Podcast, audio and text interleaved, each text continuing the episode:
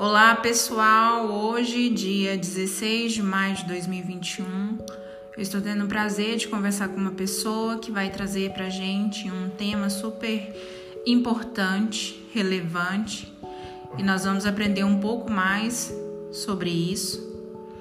Eu estou aqui com a Cara Pietra, ela que é transexual, uma mulher trans, e ela vai se apresentar pra gente.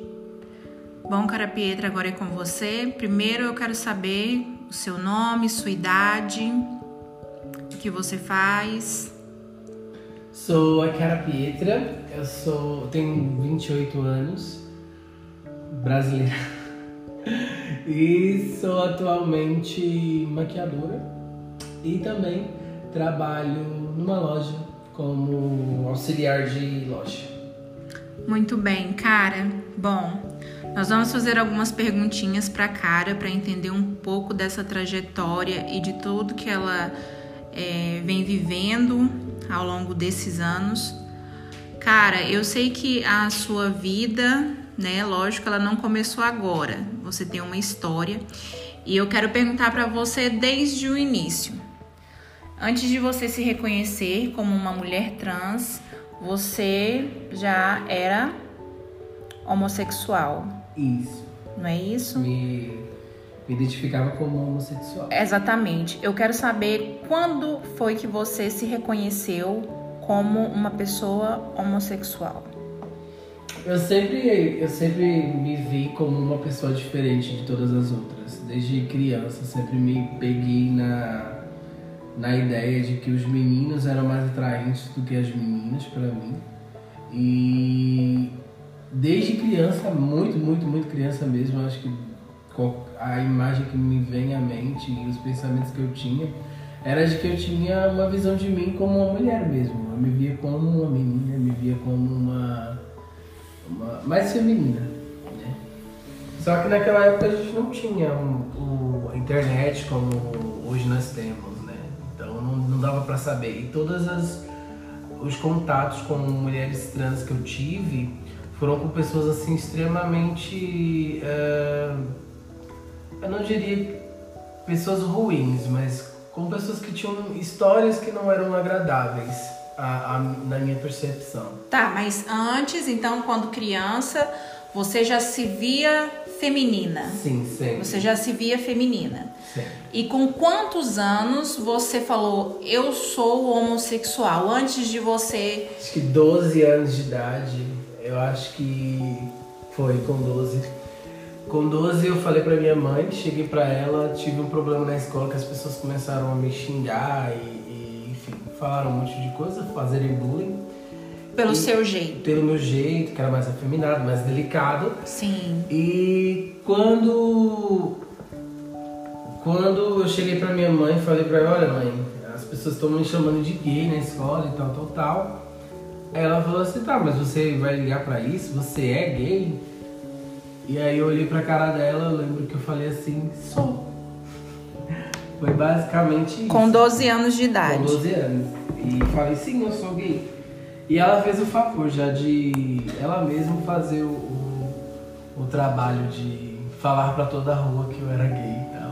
Não com, com, com preconceito, mas com a ideia de que aquilo era natural. Você teve toda essa aceitação da família desde o início, então? Sempre tive, nunca tive problema com isso. Sim. E aí, então, desde os 12 anos, você já se reconhece dentro, né, desse grupo, LGBTQIA+, né? mais plus, e todas as letras do alfabeto. Dos LGBTs que ia mais. E aí, a partir de então, como é que é a trajetória da cara? A cara ela sempre teve altos e baixos dentro de mim, porque eu nunca aceitei de fato ser uma mulher trans, né? Até porque todos Mas os... antes de você ser uma mulher trans, você se aceitava como homossexual? Sim, como homossexual sim. Como homossexual você se aceitava bem? Sim, extremamente empoderada, trabalhando. Eu acho que o meu grande problema foi sempre é, estar em, em picos e em momentos muito baixos, né?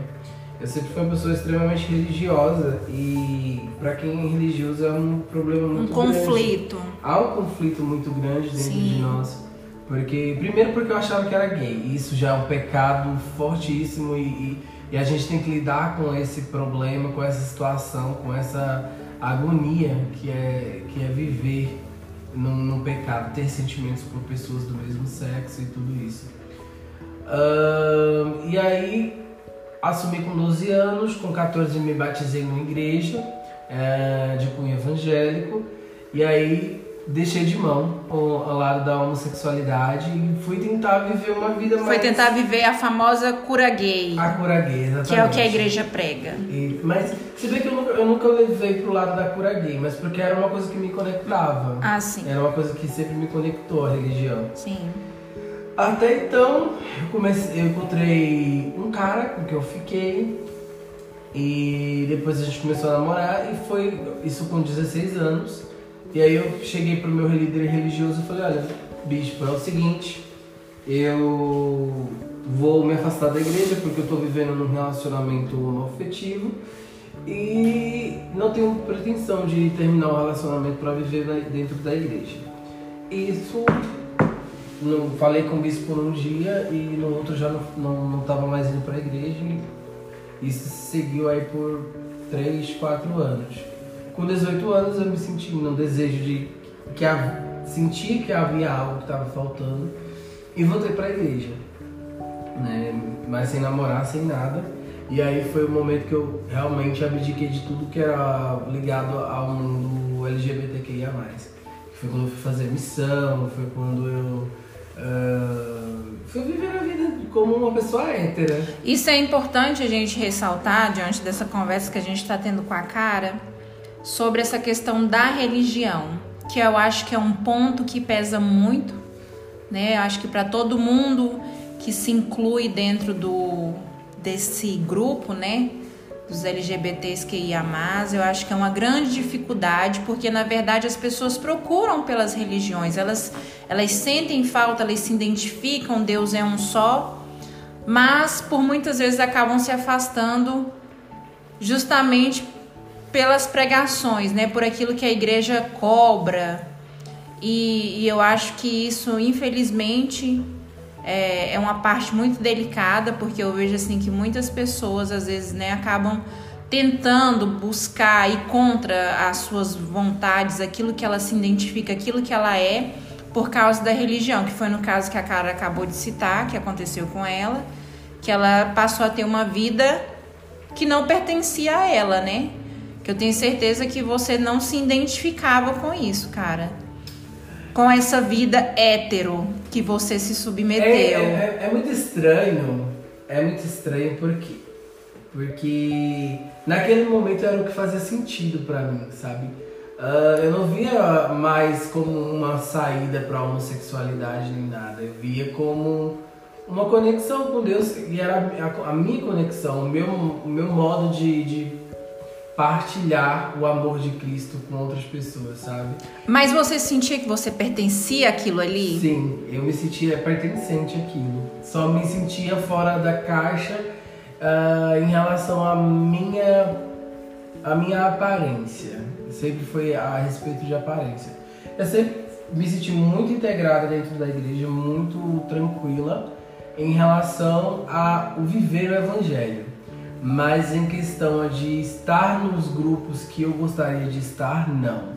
Por exemplo, é uh, na igreja era dividido por né, os grupos dos homens, dos rapazes, das moças, enfim, todas essas pessoas. E no meu caso, nunca foi uma questão tipo de problemas nesses grupos, mas uma necessidade de querer estar em outro grupo que não era aquele que eu, eu estava sendo designada a participar, Sim. sabe? Uh, por exemplo, eu gostava de falar de maquiagem, eu gostava de falar de, de moda, eu gostava de falar de assuntos do, do momento, atualidade. E os meninos queriam falar sobre meninas, falar sobre mulheres, sobre namoros, sobre tênis, esportes, essas coisas que eu nunca me interessei. E aí, nesse momento, você achava que tinha alguma coisa errada com você? Por exemplo, você olhava e falava assim: mas por que que eu tenho essas vontades? Você se questionava nessa época ou não? Não, não me questionava, porque isso sempre foi algo muito natural para mim. Sempre foi muito natural. E, e quando eu me casei, uh, sempre foi tranquilo para minha esposa também lidar com isso, sabe? Mas, com essa feminilidade. Com essa feminilidade. Foi justamente algo que nos conectou a princípio, porque ela viu em mim a diferença de homens que ela não estava mais interessada em ter contato. E em nenhum momento, até então, você se via como uma mulher. Você achava Sempre que Sempre me via como uma diferente. Ah. Eu não sabia sobre a transexualidade. Eu sabia que desde sempre eu queria eu queria, eu me via dentro da minha mente de um modo diferente, só não sabia designar que tipo de visão era essa. Certo. Eu sabia que eu gostava do, de estar na igreja, eu sabia que eu gostava da minha esposa, eu sabia que é, eu, era um, eu era gay, mas eu sabia que ainda estava faltando alguma coisa. E foi nesse período que eu comecei a criar a cara Pietra, que era a visão de mulher que eu tenho hoje, né? A visão de... Primeiro, então, você criou um personagem. Criei um personagem, como acho que muitas mulheres trans criam um personagem, acham que é drag, porque a arte drag me encantou de uma forma, uhum. assim, grandiosa. E foi inclusive minha, minha ex-esposa que me, que me mostrou a arte drag, né? Que eu não tinha contato. Um ponto relevante a se falar é que a Cara Pietra já viveu um relacionamento heterossexual, ela já foi casada por um tempo, uhum. antes de, de se redescobrir, né? É, como uma mulher trans. Exatamente. Então, o o que acontece? Depois que tudo isso a, a gente vive esse relacionamento, uh, uh, eu crio essa personagem, uh, eu paro para pensar que talvez haja algo diferente, porque não era só a personagem. e além? Que me, que me encantava, era a ideia de ser vista como uma mulher. Sim. Né? E aí foi quando eu comprei a minha primeira peruca. Eu nunca tinha me sentido tão feliz na minha vida, porque eu sempre tive cabelo curtinho. Uh, e depois eu tipo, fiquei muito muito apaixonada. Eu fiz um curso de maquiagem, porque eu falei, ah, a maquiagem é algo que eu quero fazer. E hoje eu descobri, eu descobri que a ideia do, da maquiagem era me, era me to chegar mais próximo da feminilidade. Né? E hoje, graças ao curso de maquiagem que eu fiz, é que eu tenho uma maquiagem melhor, que eu consigo aparentar mais feminilidade do que normalmente eu aparento. Cara, agora nós vamos chegar num ponto que eu acho que é o, o principal ponto dessa entrevista. A partir do momento que você é, passa a ser realmente a cara Pietra pessoa, a cara Pietra deixa de ser um personagem, se torna uma pessoa, você se reconhece como mulher. A partir desse momento, quais são as dificuldades. Vamos começar pela família. Eu sempre disse que família para mim, uh, a minha transexualidade ela foi uma coisa muito natural, muito tranquila.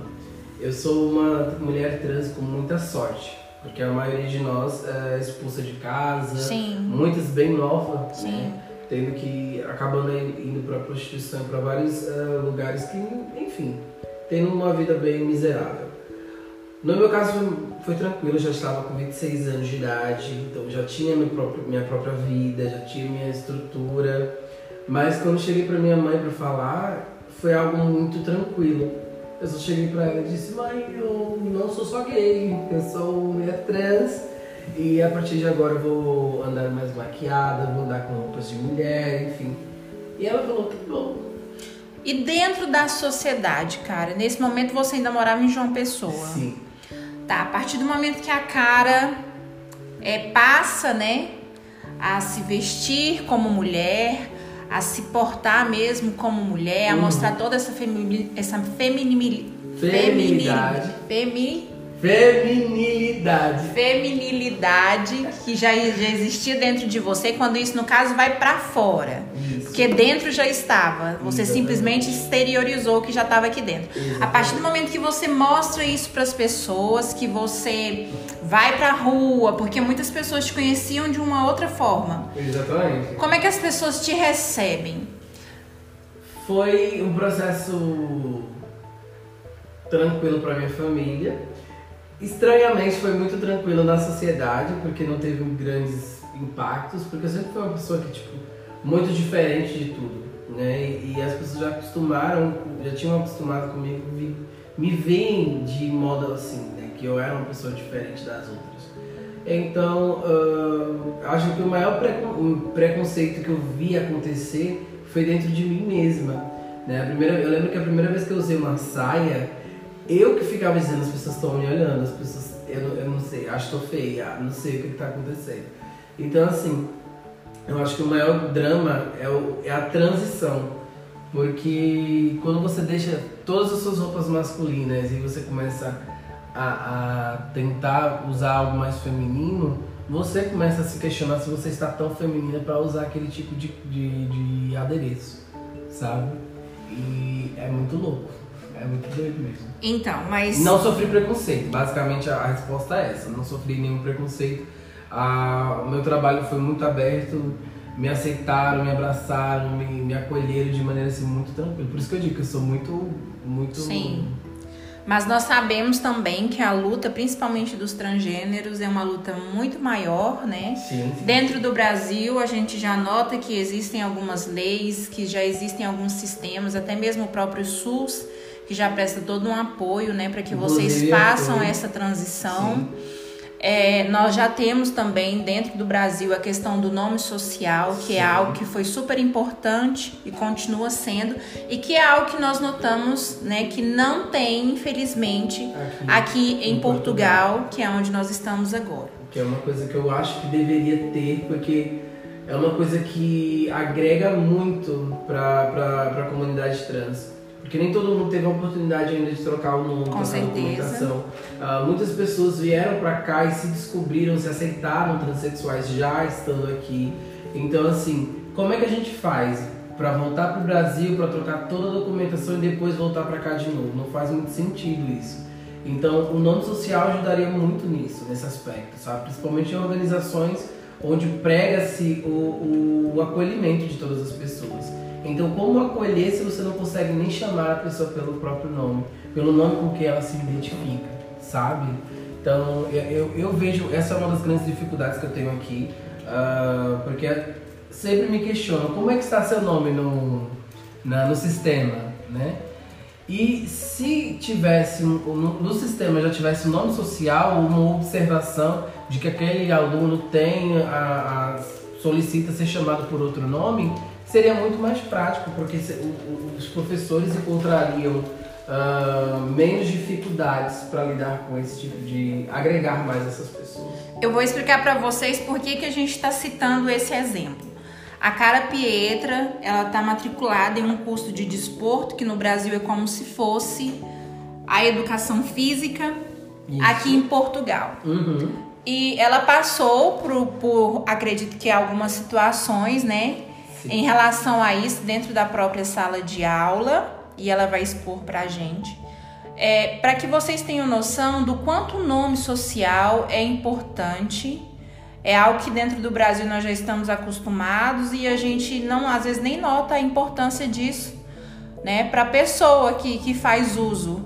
Mas aqui fora, aqui, né, vamos falar especificadamente sobre Portugal, uhum. não existe e faz toda a diferença na vida de uma pessoa que infelizmente está passando ainda por esse processo de transição, que é o caso da cara, que ela ainda não teve a troca de documentos. E isso faria toda a diferença para ela aqui dentro de Portugal. Então, quando você chegou aqui, cara, que você passou aí para as aulas, houve algumas situações de constrangimento, não foi isso? Sim. A, a, acho que assim, ah, isso depende muito da, da, do contato do professor, mas assim, a que mais foi gritante no começo foi. No começo não, na, quando aconteceu, foi o professor, um dos professores que. Uh, a gente estava numa aula, fazer, é, corrigindo exercício e tal. E como eu tinha feito o exercício, eu fui lá e comecei a responder. E ele citou meu nome masculino. Né? Só que tipo, não era o começo das aulas, não era tipo primeira semana, era já ia aí pra três meses de aula já. E a, três meses não, dois meses de aula. E eu quando ele chamou pelo meu nome masculino, eu simplesmente fiquei em silêncio e esperei terminar a aula, porque eu não ia fazer barraco para todo mundo. E aí eu fui lá, depois que terminou a aula, falei, olha, professor, é o seguinte, é, o senhor me chamou pelo nome, é o nome que está nos meus documentos, mas eu prefiro ser chamada de cara Pietra, e, e expliquei a situação para ele. E a, a, o modo como ele tratou aquilo foi muito desgostoso, porque ele simplesmente falou para mim que, ah não, mas esse nome é muito difícil, mas já mudou o nome nos documentos, na documentação da escola? E foi o momento que eu falei assim, tipo, eu preciso de um documento, eu preciso no registro da escola uh, estar com o nome social para que o professor possa me chamar pelo meu nome? Isso não faz qualquer sentido. E aí ele falou: Esse nome é muito difícil, eu não vou lembrar. E aí eu fiquei pensando: como é que ele não vai lembrar? Mas se o nome tivesse nos documentos da escola Cara Pietra, ele teria que me chamar de Cara Pietra. E foi aí que eu me irritei e simplesmente falei: Ah, professor, então faz o seguinte, me chama pelo meu sobrenome, só não me chama pelo primeiro nome.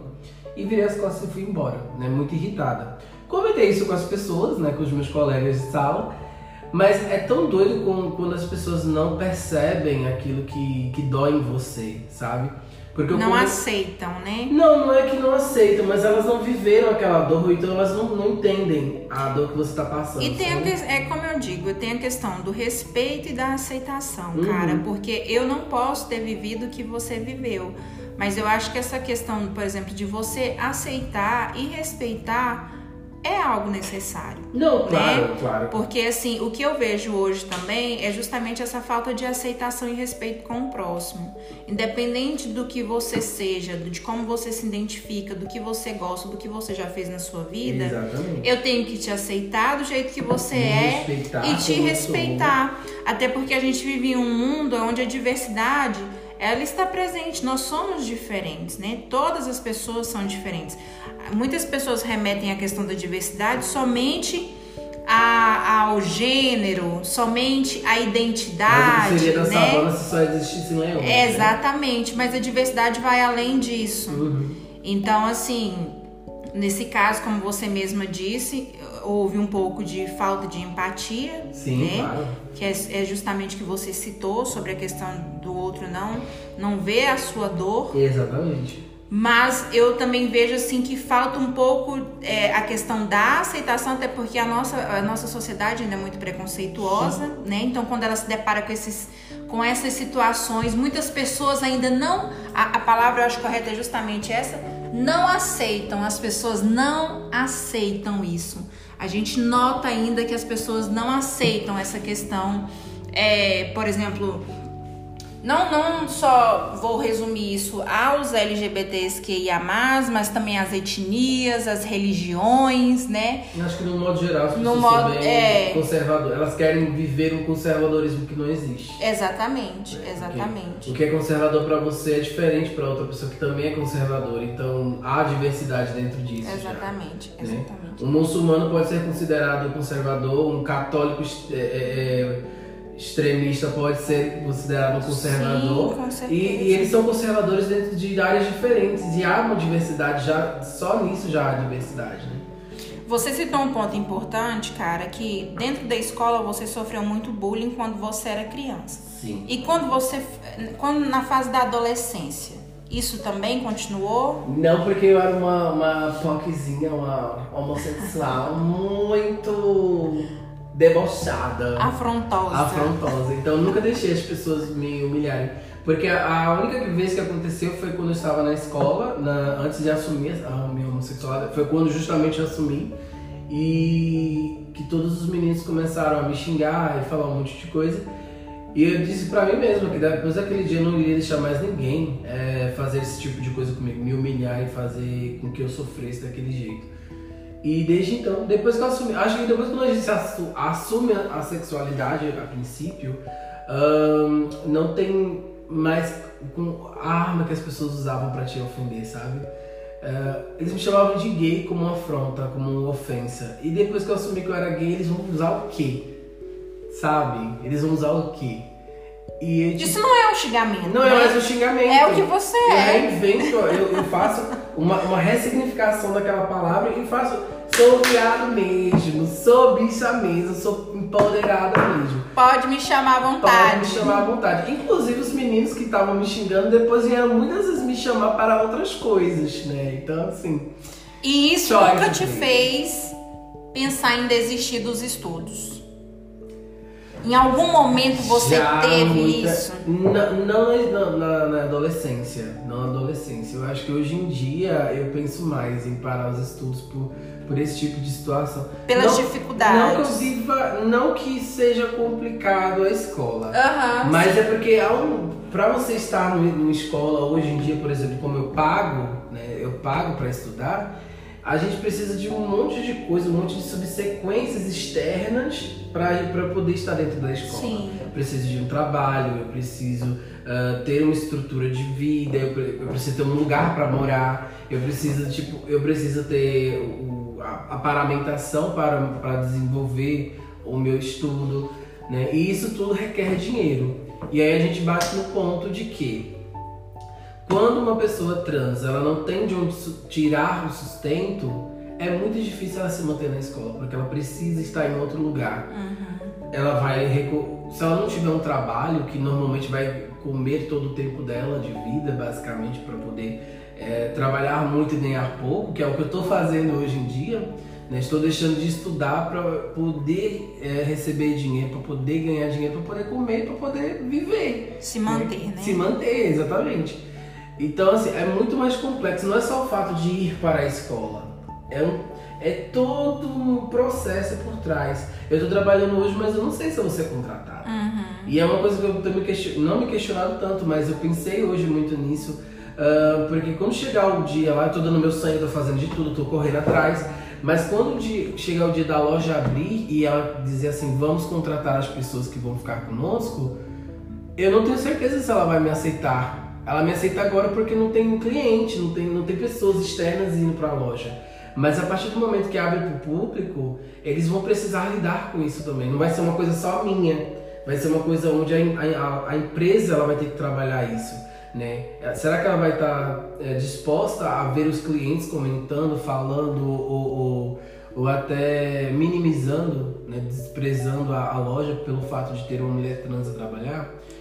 São muitas dificuldades, né, cara, nessa caminhada. Então, São muito mais coisas que às vezes é, fazem desistir do que continuar, né? Exatamente. Então, assim, a gente nota que é a questão dos estudos, é a questão do trabalho, é a questão da própria sociedade. Uhum. Então, assim, são muitas dificuldades que vocês, não só vocês, mas eu acho que todo grupo, né, que, que passa por essa questão é do preconceito ele tem essa dificuldade de, eu vou usar essa palavra, de sobreviver nessa sociedade que nós vivemos. Eu acho que essa é a palavra correta, é, sobreviver mesmo. Que é uma questão de sobrevivência, né? Exatamente. Por algo tão simples, que deveria ser muito simples, porque eu sempre digo assim: você não está fazendo mal a ninguém, você não está ferindo ninguém, você está apenas cuidando da sua vida. Será que é tão difícil eu, quanto outro ser humano, aceitar e respeitar quem você é? Uhum. Não é difícil, né? Eu olhar para você e entender que você é assim, que você é essa pessoa e pronto. Uhum. Assim como eu. Então, assim, outra coisa também que eu queria conversar com você, que é algo que a gente estava comentando, a gente já vai terminar, é sobre essa questão do medo né? Uhum. Assim, apesar da gente viver hoje em um dos países mais seguros do mundo, em terceiro lugar, primeiro lugar na Europa, você tem muito medo, Sim, né? Você tem muito medo, até porque a gente sabe que hoje em dia a taxa, né, de, de mortalidade é, dos transgêneros é muito alta, né? A gente sabe principalmente no Brasil, né? Principalmente no Brasil. Vocês têm aí uma expectativa de vida de 35 anos, que é um número muito, muito pequeno. Uhum. Eu já vou completar 30, então se eu fosse trans, daqui vamos supor anos, que daqui a 5 anos eu não, né? Eu tenho 28, então eu tô, eu tô começando a cruzar essa linha dos 30 e a gente já começa a pensar um pouquinho. E a gente nota que mesmo a gente estando aqui, você sente medo. Sim. É uma coisa assim, eu acho que vem naturalmente quando a gente e era uma das coisas que me fizeram não aceitar minha sexualidade mais cedo. Era o medo de ser rejeitada, era o medo de viver uh, numa sociedade onde as pessoas iriam me agredir simplesmente pelo fato de eu, de eu existir, sabe? Nunca tive esse problema no Brasil, mas quando cheguei aqui no primeiro, no primeiro mês eu me, devo, me deparei com uma situação dessa, onde a mulher veio na minha direção ela olhou nos meus olhos e falou assim: toma jeito de homem. E foi um momento assim que eu parei do tempo, sabe? É, é, muito surreal quando a gente vive esse tipo de coisa. Eu nunca tinha vivido isso antes, né? As pessoas sempre me acolheram. Ou quando tinham preconceitos, elas simplesmente falavam entre si, elas não comentavam. E foi a primeira vez que uma pessoa simplesmente chegou pra mim e falou, me afrontou assim, tipo, toma jeito de homem, sabe? Só que eu fiquei tão atordoada na hora que eu não, eu não, não sabia se ela realmente tinha dito aquilo, se eu tava criando algo na minha cabeça. Eu simplesmente continuei andando, sabe? E aí eu fiquei muito abalada nesse dia. E, eu, e, e não só no aspecto de, de, de, segurança, mas no aspecto assim de as pessoas me veem, elas reconhecem que eu sou uma mulher trans. Então eu sou uma, um alvo fácil, né?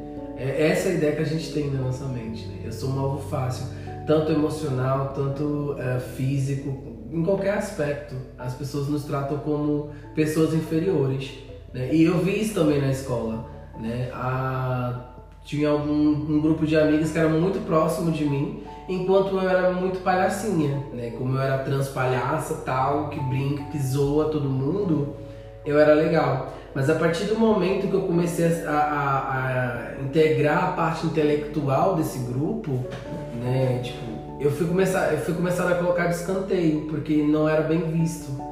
E, e foi uma coisa que eu percebi, mulheres trans servem para fazer rir, não para serem intelectuais e fazer a gente é, questionar os nossos erros, sabe? E foi uma coisa assim que, eu, que foi muito surreal, muito, muito rápida. E é um, uma das coisas que talvez faça com que a gente desista. Você citou isso agora e eu lembrei de uma fala que um amigo meu me disse e dá a impressão assim que às vezes a sociedade ela quer diminuir o seu preconceito, incluindo, por exemplo, é, uma mulher trans ou um homossexual dentro do grupo. Uhum. a aí... cota. Vamos entrar na cota. e aí tem muitas pessoas que falam assim: não, eu não sou preconceituoso, eu tenho, tenho amigo até, gay. Tenho até amigo que é. Eu tenho até amigo gay. Eu acho que as pessoas me usavam, me usam até hoje, pra dizer assim: não, não tenho preconceito, não. Tenho uma amiga, uma amiga minha é transexual, a cara Pietra, entendeu? E aí é, é aquela coisa, é diferente, né? Uhum. Não é aí que a gente mede o nosso preconceito, na é verdade. Na verdade, eu acho assim que a nossa luta em relação a isso, eu falo nossa porque eu me incluo, porque também é uma bandeira que eu levanto. Eu acho que você me conhece bem, eu sou totalmente aberta é, procuro sempre estudar sobre isso, uhum. porque nós já nascemos dentro de uma sociedade preconceituosa e a gente gera muitos preconceitos ao longo da nossa vida, Sim. que infelizmente a gente tem que ir combatendo, né, com muito estudo e conhecimento. Mas assim, eu acho que levantar essa bandeira vai além de você ter um amigo né, homossexual ou uma, uma, um amigo que uma seja trans, é uma amiga trans dentro do seu grupo, vai além. Vai muito além. É você tem que estudar sobre a história, você tem que entender né? Eu acho que, que essas é pessoas quando você se confronta com, com uma pessoa diferente, o mínimo que você precisa fazer é estudar sobre aquela pessoa. Exatamente. E não ter medo de perguntar para ela. Claro que você depende da pergunta, você não vai ser idiota de fazer um monte de pergunta besta. Mas, por exemplo, tentar entender o outro, eu acho que é, é a chave para você. Até para que entenda a sua dor, como Exatamente. você citou naquela hora. É, porque é uma coisa assim, eu falei, nossa, eu tô muito, eu tô muito irritado, o professor falou aquilo e eu tô, eu tô querendo, tipo, tô muito, tô muito irritada, sabe? Eu ia falar um palavrão. mas, mas quando eu falei para as meninas, ela, uma delas simplesmente falou, ah, mas a vida é assim mesmo. E eu fiquei tipo, como assim a vida é assim mesmo? Você não tem esse problema, você não tá vivendo esse problema. Eu não tô te chamando, seu nome não é, não é Maria, eu tô te chamando de José, não. Então, é uma coisa que as pessoas não sentem, não, não se preocupam porque elas não vivem. As pessoas elas costumam a, a preocupar-se com algo depois que a água bate na bunda, sabe? Quando bate na delas, aí elas se preocupam, mas quando, enquanto não bater na delas, tá de boa. Bom, gente, nós vamos terminar esse papo por aqui. Eu quero agradecer a Cara Pietra, que esteve com a gente. E com certeza a gente vai conversar mais sobre esse assunto que eu acho super relevante. A gente entender sobre essas questões que fazem parte da nossa sociedade, que infelizmente é, são situações que eu acredito que nenhum ser humano precise passar. Eu, quanto mulher, também faço parte desses grupos, porque nós, né, mulheres, também sofremos muito preconceito, nós também somos diminuídas no nosso dia a dia.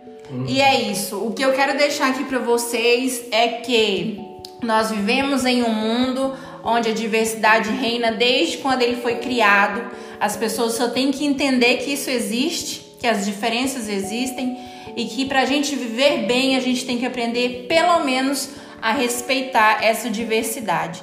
Então eu quero agradecer a cara novamente e dizer que a sua luta é a nossa e o que a gente puder fazer para que a gente, que essas pessoas ganhem voz, que a gente ganhe voz, né? Que nós é, tenhamos voz dentro desses lugares, a gente vai fazer. E é isso, pessoal. Até a próxima. Muito obrigada, cara. Obrigada.